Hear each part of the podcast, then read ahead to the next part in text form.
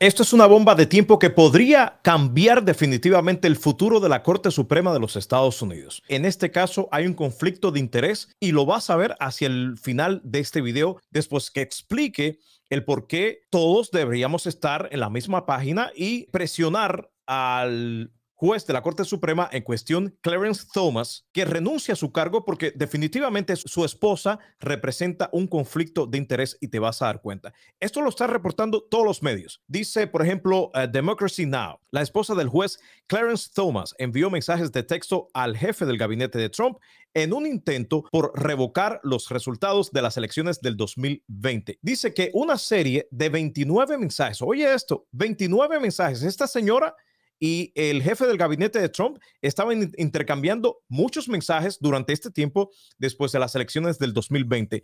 Dice que 29 mensajes de texto en los que participa Virginia Thomas, la esposa, también una activista casada con el juez del Tribunal Supremo Clarence Thomas, revelan que en las semanas posteriores a las elecciones de noviembre del 2020 le dijo repetidamente al jefe del gabinete de la Casa Blanca, Mark Meadows, que Donald Trump no debía Oye, esto, esta señora, en vez de actuar imparcialmente, prácticamente le está diciendo al jefe de la Casa Blanca en aquel momento, al jefe del gabinete de la Casa Blanca en aquel momento, que no concediera la victoria a Joe Biden. En esta imagen podemos ver al juez en cuestión, Clarence Thomas, y a su lado izquierdo está su esposa, Virginia. Y si crees que esta información es fake news, como todo el mundo va a decir, claramente este es un juez conservador, ¿ok? El mismo abogado del jefe del gabinete de Trump, Meadows, confirmó la existencia de estos 29 mensajes entre su cliente y la esposa del juez. En sus mensajes de texto, la esposa del juez difundía falsas teorías sobre el fraude electoral. Una señora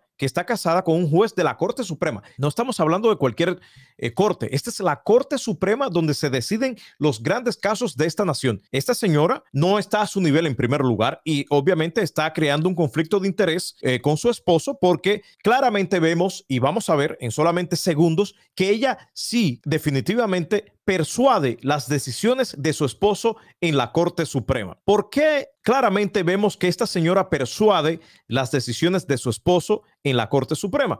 Bueno, dice la información que en enero del 2022, la Corte Suprema de los Estados Unidos rechazó el intento de Trump de bloquear la entrega de registros de la Casa Blanca relacionados con la insurrección de enero del 2021. Esos eran documentos, o sea, que tenía la administración de Trump y no querían entregar al comité de investigación de la insurrección del 2021, ¿ok?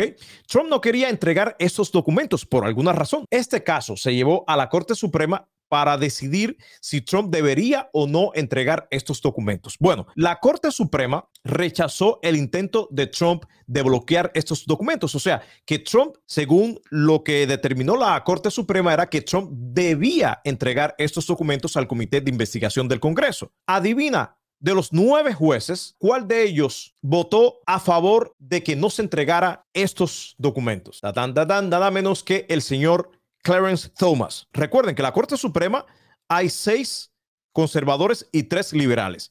Ocho de los nueve votaron unánimemente en decir, ¿sabes qué? Trump tiene que entregar estos documentos. ¿Quién votó a favor de que Trump no entregara los documentos? Nada menos que el juez Thomas. En resumen, esta señora definitivamente persuade las decisiones de su esposo en la Corte Suprema. Aquí hay un conflicto de interés y por ende el juez Thomas tiene que renunciar inmediatamente.